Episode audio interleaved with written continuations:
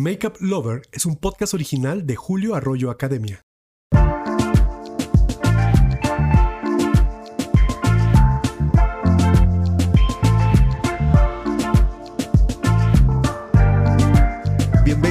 Bienvenido o bienvenide a este podcast para aquellas personas que amamos el maquillaje, seamos profesionales o no. Yo soy Julio Arroyo y hoy tengo un episodio muy especial porque voy a hablar de los primeros maquilladores que se convirtieron en celebridades por su trabajo. Personas que se convirtieron en estrellas en sí mismas por el trabajo que realizaban.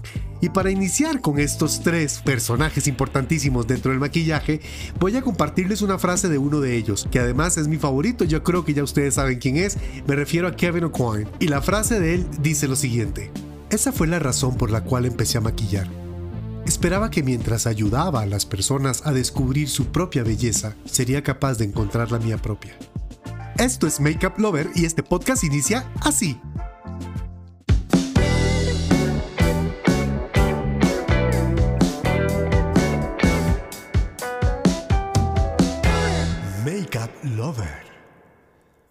Bueno, y para dar inicio a este recuento de los tres maquilladores que se convirtieron en celebridades internacionales, Voy a empezar por mi querido Shu Uemura, fundador de la famosa marca que lleva su nombre y que apuesto a que todos ustedes la conocen por su rizador de pestañas metálico que a poco no, si no es una belleza. Es para mí el mejor de todos. Y bueno, es el favorito también de la mayoría de los maquilladores del mundo. Y bueno, aunque él nace en Tokio en 1928, es en Los Ángeles, California, donde su carrera despega en 1955. Y nada es casualidad, muchachos. Por eso uno tiene que aprovechar todas las oportunidades que se le presentan en la vida. ¿Cómo despega la carrera de Shuemura? Bueno, él fue llamado un día para sustituir al maquillista de la actriz Shirley MacLaine, que no podía atenderla esa mañana. Y pues como no podía atenderla la señora tenía que verse divina, corrieron por Los Ángeles a buscar a alguien y así fue como encontraron a Shuemura y él fue a suplir a este maquillista. Pues para su suerte, la señora quedó fascinada con el trabajo de Uemura, lo recomendó con los estudios y empezó a crecer su fama tanto que en 1960 Tal fue el éxito de su trabajo que logra lanzar al mercado un aceite para limpiar el rostro y pues fue el primero también como en crear como como un producto como maquillador, digamos, ¿no? O sea, aunque Max Factor era un maquillador de estudios y demás, no era un maquillador de vida social. Este, digamos que ya era un maquillador de los nuestros, de los que nos dedicamos al maquillaje social, y lanza un producto que era pues como un aceite para limpiar el rostro y al, poco tiempo el éxito de este producto le permitió abrir la primera escuela de maquillaje en Japón, su primera escuela de maquillaje, la cual pues hasta la fecha eh, forma gente allá en aquel país. Pues Shuemura es el padre del concepto del maquillaje por temporada y aquí es por eso importantísimo hablar que él es un pionero en este sentido. Él acostumbró al público a renovar su maquillaje con los cambios de estación, o sea, esto es maquillaje primavera-verano, otoño-invierno. Bueno, y tal y como se acostumbra en el mundo de la moda a renovar tu vestuario cada temporada, pues Shuemura instaura esta nueva forma de comprar los cosméticos, también divididos por primavera-verano, otoño-invierno. De hecho, vamos a tener un episodio dedicado a enseñar cómo es que se decide cuáles son las tendencias que se van a poner de moda en algún momento. Cómo son los colores, cómo son los cortes, cómo son los materiales que se van a utilizar y pues ese episodio va a estar padre. Pero bueno, volviendo al tema Shuemura, también es un pionero porque fue el primero en crear un modelo conocido como boutiques de maquillaje que eran, pues no eran otra cosa que establecimientos donde la gente iba a aprender a automaquillarse. Había un experto que les enseñaba cómo utilizar los productos paso a paso y obviamente pues la persona al final salía con una bolsa de productos de Shuemura, lo cual pues le permitió al otro tener un exitazo en su carrera. De hecho, en el primer episodio de esta temporada donde hablo de la pasión por el maquillaje, o sea, mi propia pasión por el maquillaje, les cuento que así fue como inicié yo, enseñando a las señoras a usar un producto profesional, pero de uso diario para que se maquillaran en su casa. Creo que esto también te foguea como maquillador, así que chicas, si ustedes están quejando comiéndose las uñas en su casa, pues vayan a buscar trabajo como vendedoras de maquillaje. Eso es buenísimo, ¿eh? Aprende uno muchísimo porque pues aprende muchísimo de estándares, de ingredientes, etcétera, etcétera, etcétera. Pero bueno, volviendo a Mishue Mura y su forma visionaria de ser, ya vimos que pues inventa el maquillaje por temporada, inventa las clases de automaquillaje, también es el primero en abrir una tienda especializada en diferentes modelos de pestañas postizas. Esta la abre en el 2007 allá en Japón. Y sin duda las casualidades no existen. Bueno, y este maquillador es prueba de ello. ¿Por qué? Porque aprovechó una llamada para sustituir a alguien que no podía ir a trabajar ese día, pobre el otro, y creó un imperio. Así que pues, bien por mi querido Shu Uemura. El maestro Shu Uemura murió de neumonía en Tokio el 29 de diciembre del 2007. Tenía 79 años y le sobrevivieron su esposa e hijo Hiroshi, quien fundó su propia línea cosmética, Utowa, en el 2002. Y ahora le toca el turno a un ídolo personal que es Wei Bundy. Decir que Wade Bundy, eh, pues es un artista de maquillaje que para mí es muy importante porque él fue el primero en publicar un libro dedicado al maquillaje correctivo. Y aquí vamos a hacer un paréntesis cultural. Recuérdense que el Titi estudió teatro y en el teatro nosotros estudiamos primero morfología facial, que es la estructura ósea, la estructura muscular, las partes del rostro, este, definir como todas estas cosas para poder entender qué formas nos ofrece, o sea, si los ojos son separados, si los labios son carnosos, si son delgados, si el rostro es triangular, si el rostro es cuadrado, etc. A eso que se le llama morfología facial, en la aplicación del maquillaje se le conoce como maquillaje correctivo y se viene utilizando desde el teatro. En el teatro se utiliza a partir de la luz que se proyecta sobre el escenario y de los productos que se aplican sobre el rostro de los actores para lograr efectos de transformación. A esa transformación se le conoce como maquillaje correctivo, que es lo que casualmente la gente conoce como contour y highlight. Y pues Way Bundy es el primero al que se le ocurre documentar y sobre todo publicar todas estas técnicas y saca un libro titulado Diseñando tu rostro, una guía ilustrada para el uso de cosméticos que fue editado por Random House y que se convirtió en un bestseller único en su género. Y pues también fue un libro que fue la base para la educación de muchísimos maquilladores que vinieron después, tales como pues Scott Barnes, que es el maquillista Jennifer López, y el mismo Kevin O'Quan. Pues bueno, volviendo para seguir hablando de quien estamos ahorita, de Wade Bundy, tengo que decirles que Wade Bundy nace en Birmingham, Alabama, en 1941, y ya para el año 1965, con 24 años, se casa y realiza con su esposa un viaje corto a Nueva York, y ahí es donde él decide su destino. Ella aunque no se, sepa, no se divorcian, se separan, ella decide regresarse a Alabama y él se queda en Nueva York pues para vivir su vida como homosexual. En Nueva York él ve la posibilidad de ser feliz. Entonces una vez que ellos están en Nueva York, él decide que él se va a quedar ahí, que él ahí va a ser feliz, que él se va a quedar en Nueva York y la esposa pues decide regresarse a Alabama y nunca se divorcian, pero pues se distancian hasta pues hasta la muerte del propio Way Bundy. Aquí, eh, cuando él se va a Nueva York y decide establecerse en la Gran Manzana, pues se convierte durante los 70s y los 80s principalmente en uno de los maquilladores más buscados y mejor pagados. Él era un freelance pagadísimo, cobraba hasta 5 mil dólares por lo que hoy conoceríamos como un maquillaje social.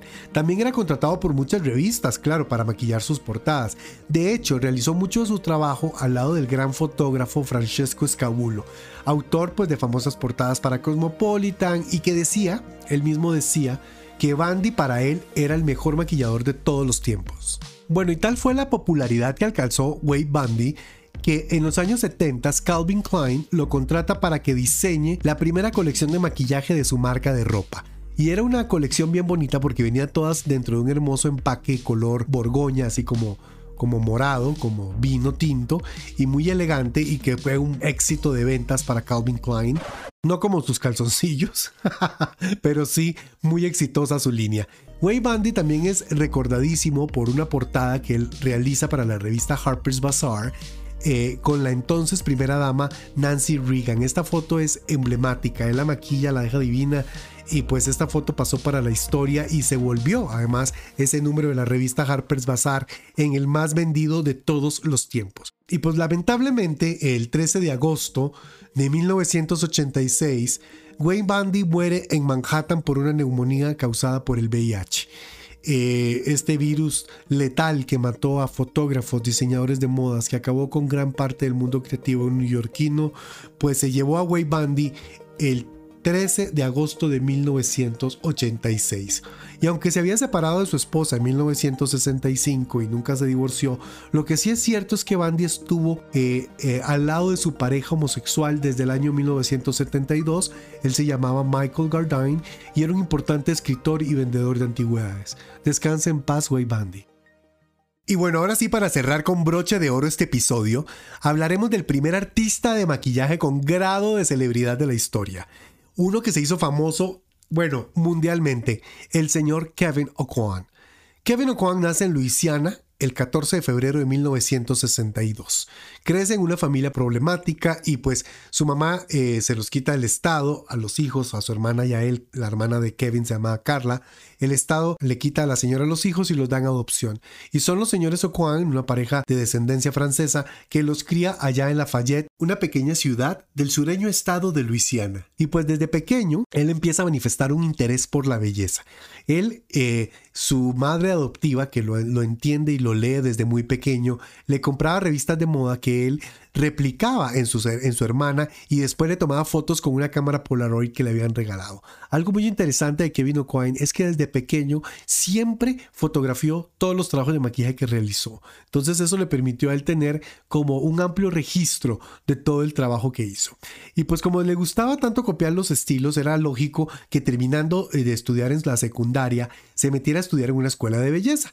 Y pues después de terminar sus estudios en esta escuela de belleza, pues se fue a trabajar a una tienda departamental de su pueblo, allá en Lafayette. Y en esta tienda departamental, pues él, muy listo, muy ávido, él se pone un rótulo y se pone un nombre artístico y él empieza a venderse como maquillador y entonces la gente llegaba y él les explicaba cómo utilizar los productos, algo así como lo que hacía Shuemura y entonces tú aplícate esto y tas, tas, tas, tas, tas y así él empieza a hacerse famoso. Algo es que él sigue fotografiando a cada clienta. O sea, después de que está con la clienta, le dice, ay, ay tantito, este, me deja tomar una fotita así, chistes, así como para las redes sociales, nada que ver. No había ni redes sociales. Pero bueno, imagínense lo que es que Kevin O'Quine hubiera vivido en la época de las redes sociales, nos habría partido la madre a todas. Muchas gracias. Pero bueno, él ahí les tomaba fotos a todas, ¿no? A todas sus clientas. Y esto es lo que a él le permite un día envalentonarse, porque pues cuenta la historia que una persona de Nueva York un día llega a la tienda y lo ve y le llama la atención y le dice, tú deberías irte a Nueva York. Y él le toma la palabra y se va a Nueva York con todas sus fotos y una vez instalado en Nueva York hace algo que es inaudito en el mundo de la belleza pero que le abrió las puertas de manera increíble y es que se apersonó a la revista Vogue con todas sus fotografías en Polaroid a pedir trabajo como maquillador, algo que no se acostumbraba ya en esa época. En esa época pues ya existían agencias de talento que manejaban fotógrafos, que maquillaban, manejaban maquilladores, peinadores, estilistas de vestuario y hacían que pues la gente se vendieran a través de estas agencias. Pues él como no sabía veniendo de Lafayette, digamos que venía pues de la provincia, él se sienta ahí en la revista Vogue y dice, bueno, yo vengo a pedir trabajo como maquillador. Y la chica que no sabe ni qué hacer, le dice, bueno, siéntese ahí, voy a preguntar. Y entonces la chica lo deja ahí sentado y él ahí esperando. Y en eso pasa la editora de belleza entra a su oficina y le llama la atención este chico ahí sentado que nunca lo había visto, llama a la recepción y le pregunta a la chica, ¿y ese quién es? Y le dice, ay, es uno ahí que es que viene a pedir trabajo, fíjate. Esta no sabe que el mundo es más moderno de lo que ella cree esto es, esto es ficción, no es verdad. Pero bueno, digamos que así fue el chisme. Entonces la otra le dice, ay, no, claro, pásalo, dile que entre. Entonces cuando él entra, ella ve el trabajo y la mujer queda maravillada. Él dice, le tengo que dar trabajo a este chico. Y casualmente le dice, ¿sabes qué? Te voy a dar tu primer trabajo. Y el primer trabajo eran ni más ni menos que unas fotografías con el señor Richard Avedon. O sea, hazme el favor. Eso se llama tener suerte. Y no era un trabajo para cualquier cosa. Era una entrevista, un especial que le iban a hacer a Isabela Rossellini, que en ese momento ella fue rostro de Lancôme porque era una mujer hermosa. Y pues contratan a Kevin para maquillar a esta mujer para esta revista. Y te pueden imaginar. Y aquí hago un paréntesis. Porque este muchacho de Lafayette, allá al sur de los Estados Unidos, que decide irse siguiendo un consejo de alguien desconocido y se decide ir a Nueva York a replicar los conocimientos que había aprendido de Way Bundy, llega justo en 1986, el año en el que muere Way Bundy, ¿no? O sea, la vida por eso yo creo que todo está como, como armado, se llama destino. Y bueno, en ese primer trabajo que le da la revista Vogue de hacer unas fotos con Richard Avedon para Isabella Rossellini, en medio del furor de los años 80, por eso hago ese paréntesis de pensar en este muchacho que venía del sur de los Estados Unidos, que uno diría, ah, pues sí, es el sencillito del campo. Entonces, en medio del furor de los años 80 del color blocking, o sea, imagínense a Cindy Lauper, Madonna, Boy George, aquellos maquillajes con fuchsia, con azul, con morado, los labios intensos, pero las cejas marcadas. Él, en medio de ese furor, decide hacer para Isabella Rossellini un maquillaje completamente minimalista, reduciendo el tamaño de la ceja, eliminando completamente el color del rostro, trabajando a partir de la luz y el contorno que había aprendido de Way Bundy. Él decide tomar todas estas técnicas del teatro y también aplicarlas en Isabella Rossellini Y es lo que lo hace en famoso instantáneo. O sea, fue como que él hizo ahora sí que un paréntesis cultural en el mundo del maquillaje con respecto al look. Y es precisamente esa manera de esculpir los rostros que aprende Kevin O'Coin de Wade Bundy lo que rápidamente lo convierte en el favorito de una lista de celebridades que incluían a personas como Liza Minnelli, Cher, Madonna, Jennifer López, la misma Janet Jackson, Tori Amos, Gwyneth Paltrow cuando ganó el premio por la película de Shakespeare in Love el día que recogió ese Oscar, iba maquillada por Kevin O'Coin, pues era ídolo. Él logra publicar tres libros de maquillaje que se volvieron en bestsellers y llegó a cobrar la suma hasta de 5 mil dólares por un servicio de maquillaje social. Y era el responsable de los looks de las pasarelas más importantes, tanto de la Semana de la Moda en París, como en Milán, como en Nueva York. O sea, él era el que maquillaba todas las pasarelas, era el favorito de editores, fotógrafos, diseñadores de moda, modelos, artistas, incluso lanzó hasta su propia línea de maquillaje que se llama Kevin O'Quine, la cual se vende este, casualmente en, Sephora y que es una línea pues que todos nos gustan sus productos. Y aquí quiero hacer un paréntesis porque en ese momento de estrellato, ¿no? Kevin O'Quine es tan famoso que si ustedes ven la serie Sex and the City, él aparece en el episodio en el que Carrie se cae cuando va a caminar en la pasarela del Fashion Week. Él es el que la está maquillando detrás en el backstage él, este nivel de fama que él tenía, ¿no? De, andar con todas las famosas y de vivir en este mundo, pues obviamente pues se le subió a la cabeza. Bueno, y empieza a tomarse el tiempo que a él le da la gana para realizar los servicios, empieza a creerse más estrella que las estrellas a las que él estaba maquillando. Y pues obviamente esto hizo que poco a poco la gente no lo empezara a contratar, ¿no? Eh, Kevin O'Quine muere muy joven, pero él antes de morir, por lo menos los dos años anteriores a su muerte, pues tenía su agenda prácticamente vacía porque esta eh, cuestión de estrellitis que le dio pues hizo que la gente se alejara y no quisieran trabajar con él. Y yo creo que nos tiene que servir de ejemplo su vida para saber que lo que ofrecemos es un servicio y que ese servicio depende del cliente y que el cliente es la estrella en ese momento, la que está en la silla. Incluso cuando damos una masterclass o cuando estamos en ese nivel de estrella que la gente dice, ay, pago por ver a fulano, hay que entender que estamos brindando un servicio educativo. Entonces yo creo que eso es muy importante y tomar estos ejemplos como para que nosotros también tengamos este, este crecimiento personal y no nos la creamos muchachos, por favor. Kevin padecía de una terrible enfermedad, se llamaba acromegalia. Esta enfermedad es un trastorno hormonal que se padece cuando la glándula pituitaria produce gran cantidad de la hormona de crecimiento durante la edad adulta, o sea, ella sigue produciendo hormona del crecimiento. Pues al producirse un exceso de la hormona de crecimiento crecen los huesos, Kevin tenía unas manos enormes, era un tipo muy grande, era un tipo que su rostro fue cambiando con esta enfermedad, que esta enfermedad, como les decía, acromegalia, normalmente la conoce la gente como gigantismo. Hay una película que se llama El hombre elefante que trata sobre esto por si la pueden ver. Y en octubre del 2001, junto, justo un mes después de lanzar su propia línea de cosméticos Kevin O'Coin Makeup, se le diagnosticó a él un raro tumor en la pituitaria, pues producido por esta misma enfermedad. Este tumor empezó a generarle a Kevin una serie de dolores insoportables y lamentablemente Kevin muere en mayo del 2002 por una insuficiencia hepática y renal causada por la toxicidad del Tylenol. Él, en su afán de apaciguar un poco los dolores, empezó a consumir grandes cantidades de Tylenol y lo que lo envenena es el Tylenol. Lamentablemente, ¿no? Ya que se había hecho adicto pues a este analgésico. Y pues bueno, con este Kevin O'Coin cerramos este recuento interesante sobre estos tres maquilladores que se volvieron en las primeras celebridades del maquillaje.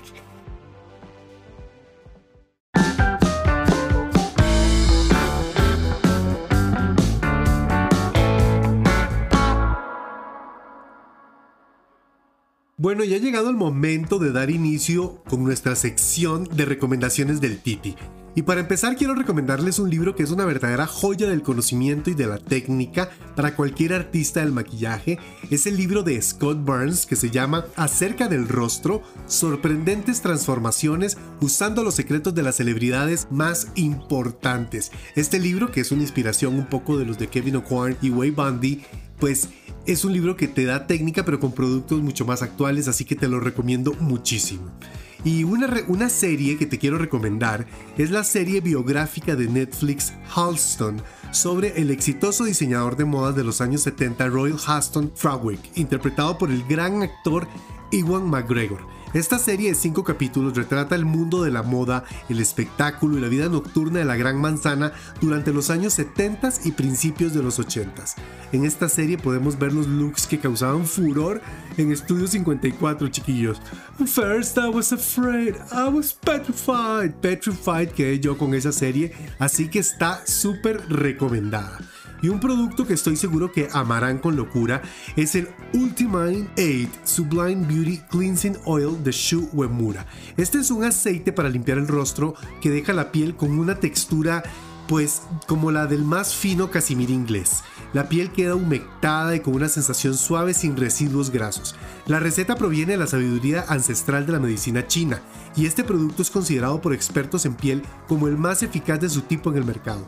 Cuesta aproximadamente 98 dólares el frasco de 400 mililitros. Gracias por escuchar un episodio más de Makeup Lover, un podcast original de Julio Arroyo Academia para todos los amantes del maquillaje. Sigue este podcast, califícalo y compártelo desde tu plataforma de audio favorita. Esto nos va a ayudar a crear más contenido de este tipo. Si quieres conocer más sobre mi trabajo o sobre mis diplomados de maquillaje, puedes seguirme en Instagram o en Facebook como arroba Julio Arroyo o arroba Julio Arroyo Academia.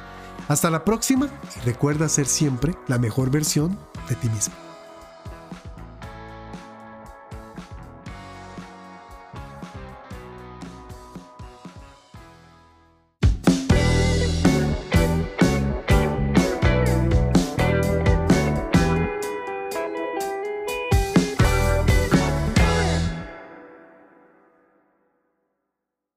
Makeup Lover es un podcast original de Julio Arroyo Academia.